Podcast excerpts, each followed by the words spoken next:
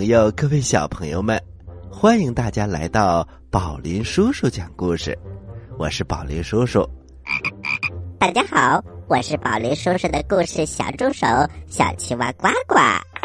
今天呢，宝林叔叔给大家带来了非常精彩的故事。嘿嘿，小朋友们，请你们揉揉耳朵，马上进入故事一箩筐。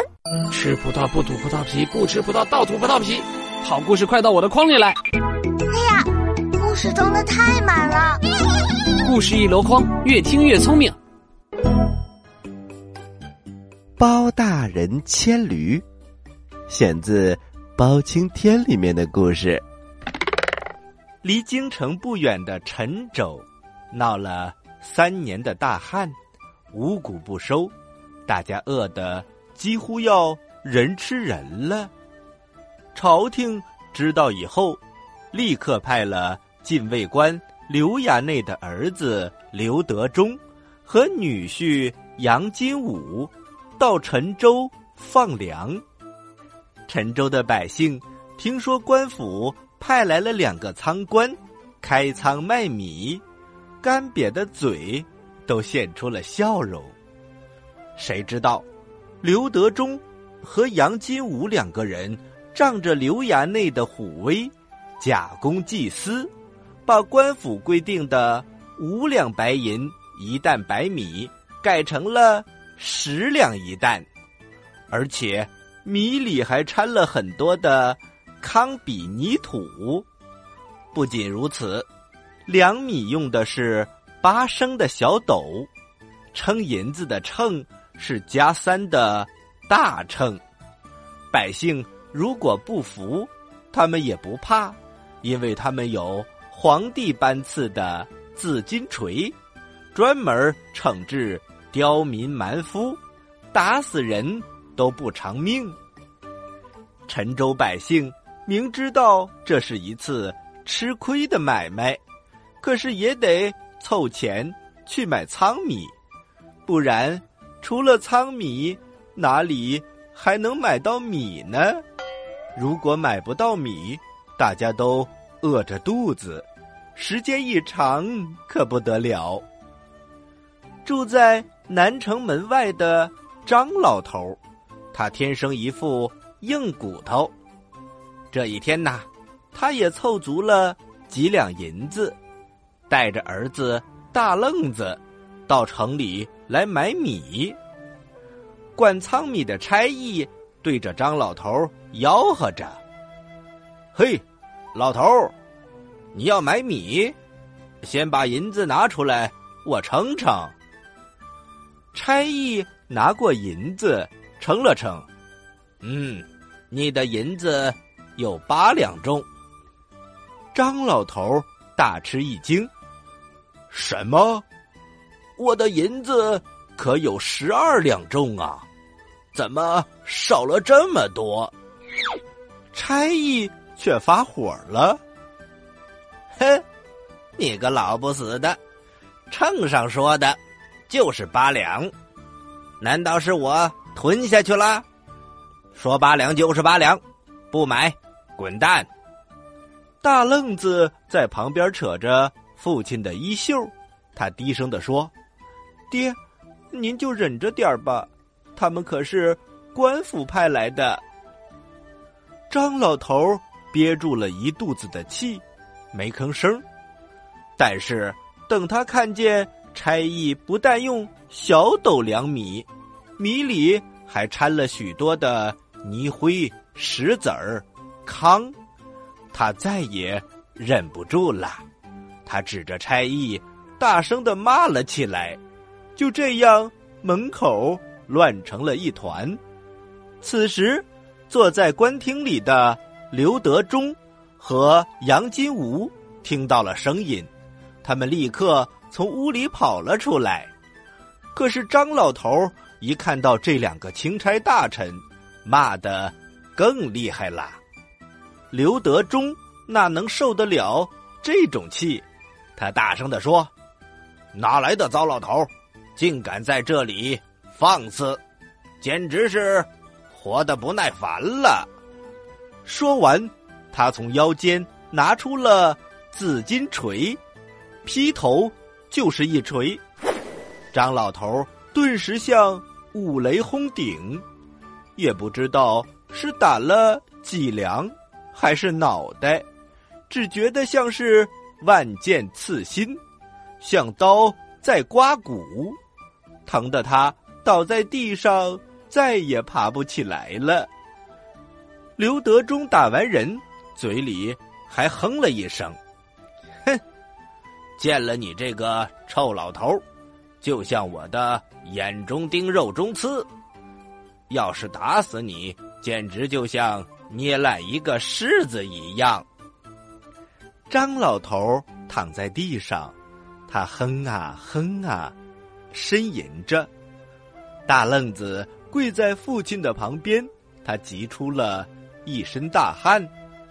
张老头伸出手拉住了儿子，他气喘吁吁地说：“孩子，爹爹不行了，你快到京城，去京城找那个铁面无私的包爷爷，替爹爹伸冤。你要记住，替爹爹伸冤。”话才说完。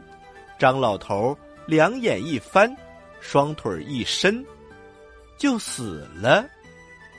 大愣子抱着父亲的尸体，放声大哭。只听见刘德忠朝着天空大笑了两声，哈哈哈哈哈！就算你告到京城，那里还有我的老子在，不要说打死一个人。就是打死十个八个的，我也就当过节了。他回过头对杨金武说：“行了，啊，这里没有咱们的事儿了，走，咱们去王粉莲他们家喝酒去。”就这样，两个人大摇大摆的走到了一家酒楼。小朋友们，恶人总会有恶报的。不等大愣子到开封府去告状，包大人已经带着手下张龙，风尘仆仆的来到了陈州。原来朝廷早就听说，派到陈州放粮的两个仓官出了问题，于是皇帝下令让包大人亲自来到陈州调查。张龙。小的在，就快到陈州了。你先拿着先斩后奏的事件金牌，先进城。我随后跟来，听着，可别仗势欺人。还有，如果你看到有人欺负我，千万别来理我，知道吗？呃，小的知道。张龙立刻催马走了。转眼之间就不见了踪迹，只留下包大人一个人缓缓独行。小朋友们，包大人到底要干什么呢？原来呀，他想微服私访。走了好一段路，刚到城门的时候，忽然听到前面有人叫了一声：“哎呀！”只看到一个涂着厚厚白粉的女人，从一头老瘦驴的背上掉了下来。她坐在地上，揉着腿，撅着嘴，抱怨的说：“哎，差点儿就把我这杨柳腰给扭折了，又没有一个人来扶我，驴子也跑了。哎呀！”我哪里赶得上啊？哎，谁来扶我一把？包大人一眼就看出来，这个女人不像是好人家的妇女，可是他觉得正好可以从她这里打听一些消息，于是他就三步并作两步，跑了过去，拉住了脱缰的驴子。这个女人一看。有人帮忙了，她连忙说：“谢谢这位伯伯。姑娘，请问你是本地人吗？这个女人听完之后，她捂着嘴笑了起来。嘿嘿，这个乡巴佬居然认不得我大名鼎鼎的王粉莲。哎，是，我是这儿的人，我叫王粉莲。城里哪个人不知道我？你呢？你住哪儿？哎，我孤苦伶仃，老头一个，没妻没儿的，随便讨些饭吃。小朋友们，现在包大人可是微服私访，他穿的是穷人的衣服。哦，伯伯，呃，这样吧，不如跟着我吧，我家里有好酒好肉，尽管你吃，我替你。做顶新帽子，缝一件新袍子，做一双新靴子，打扮的光鲜体面。你只要坐在我家的门口的凳子上，替我招呼客人就行了。听起来倒是不错。呃，说说看，你的家里都有哪些客人呢？嘿，那就多了，经商的。开铺子的，过路的旅客，什么样的人没有啊？不过这些人都不打紧，最重要的是两个人，一个叫做刘德忠，一个叫杨金吾，是朝廷最近派来的放粮官，那可算是钦差大臣呐。特别是这个刘德忠。他的爹在京城里做着好大好大的官儿，而杨金吾是刘德忠的妹夫，两个人仗着老头儿和丈人的权势，把官府定的五两一担的米价改成了十两，又把两米的斗改成了八升的小斗，又把称银子的秤改成了。加三的大秤，私下里攒了不少银子，可是本姑娘可没跟他们要银子。哦，不要银子，你要什么？嗨，老伯，银子天天见面，没啥稀奇的。我跟他们要一个紫金锤，放在家里。玩几天，这紫金锤可是皇帝亲自赏赐的，要打谁就打谁，打死了还不偿命。我跟你说，老伯伯，你要是见着了，保准吓得胆都破了。包大人一听，他气得心头抖颤，哼，想着堂堂代表朝廷。威严的紫金锤，如今竟然流落到一个烟花女子的手里。刘德忠和杨金吾这两个官家败类，简直是无法无天。可是这会儿他却只能装疯卖傻的说：“姑娘，我活了这么大的年纪，哪个时候能见过紫金锤呀？我替姑娘。”看看门儿，你好歹让我这个老头开开眼界。嘿嘿，老伯，这容易，你扶我上驴，你跟着我走吧。哎呀，小朋友们，普天之下哪个不知道开封府的包大人？今天到了陈州，居然来替一个女子牵驴。他们一前一后进了城门。走着走着，走到了陈州的州厅前，只看到官厅里的大小官吏，站着的站得笔直，坐着的坐得端正。原来呀，张龙早早就来到了官厅，他和大家说：“包大人要从东门进城，这些一向。”吞贪民财的恶官污吏一听说公正廉明的包大人亲自来了陈州，早就已经吓得不敢乱动了。他们乖乖的等在了厅堂上。张龙东张西望，不停的往门外看。他心想：大人究竟在玩什么把戏？都这个时候了，怎么还不见人影呢？突然，张龙的两个眼睛瞪得像大水牛。我的天哪！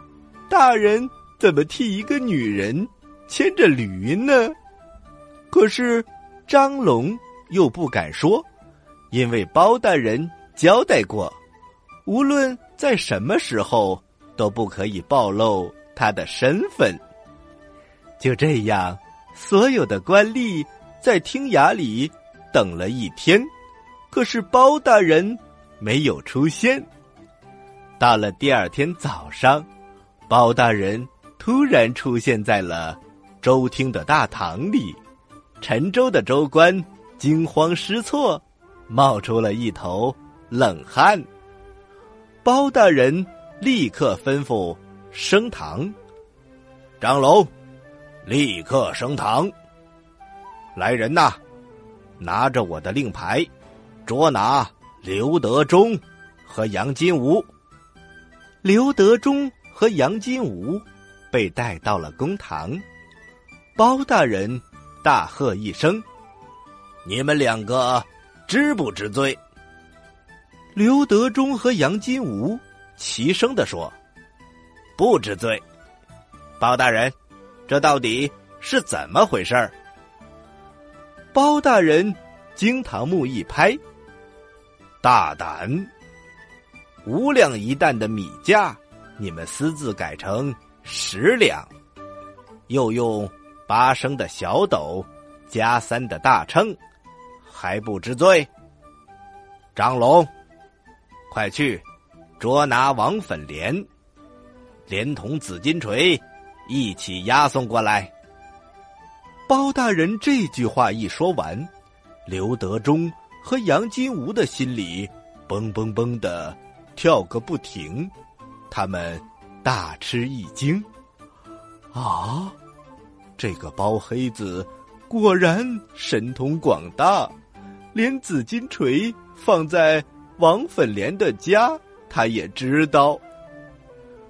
没过多久，张龙押着王粉莲来到了公堂。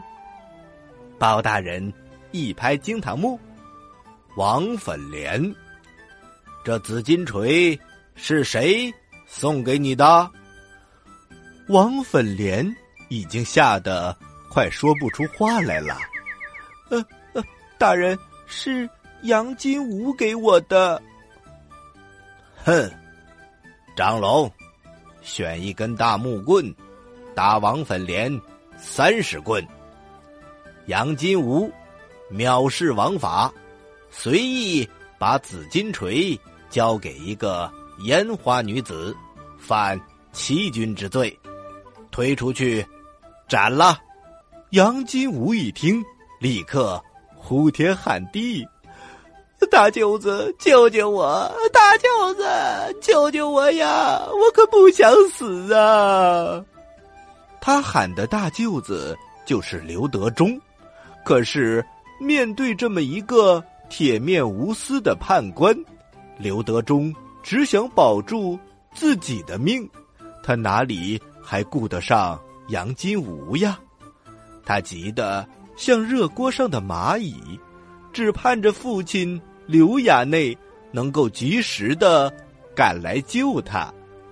恍恍惚惚之中，只听包大人说：“张龙，传大愣子。”小朋友们，大愣子就是张老头的儿子，而张老头。因为买米，和刘德忠闹了起来，没想到刘德忠拿出紫金锤，把张老头给打死了。现在大愣子被张龙带上了公堂，他双腿一弯，一把鼻涕一把眼泪的跪倒在包大人的面前。包大人问：“大愣子，你父亲是被谁打死的？”大愣子指了指刘德忠，他抽抽搭搭的说：“就是他，就是他拿了紫金锤，打死了我的爹爹。”好，来人，把紫金锤交给大愣子。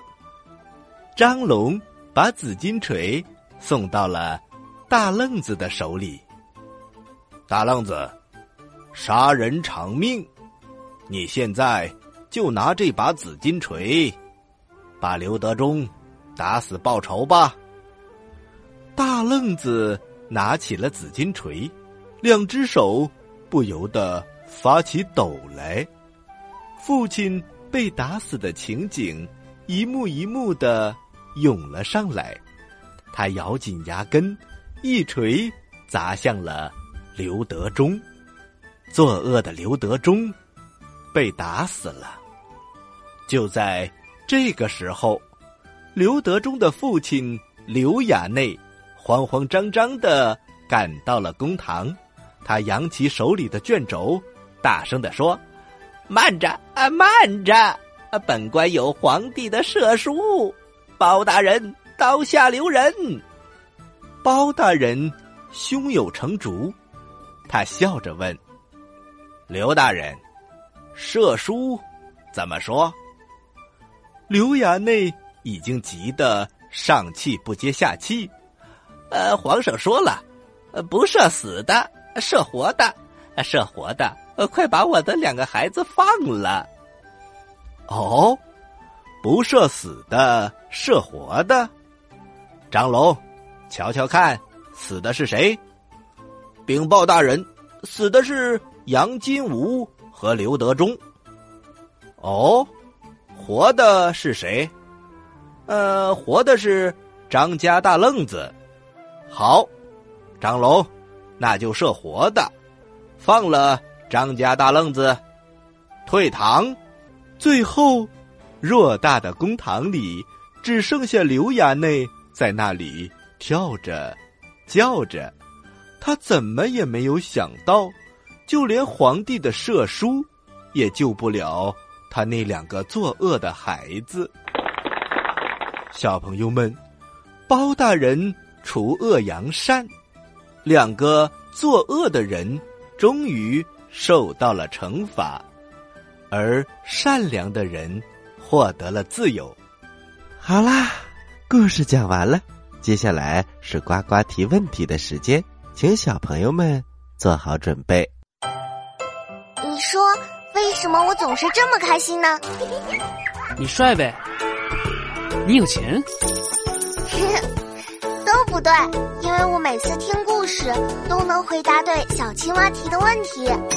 嘿嘿嘿嘿嘿，呱呱提问题喽！小朋友们做好准备哟。今天呢，我们讲的是包大人牵驴。那么我的问题来了，驴是怎么叫的呢？嘿嘿嘿，请把你学驴的叫声。发送到我们的微信公众平台“宝林叔叔讲故事”的留言区，咱们下期再见。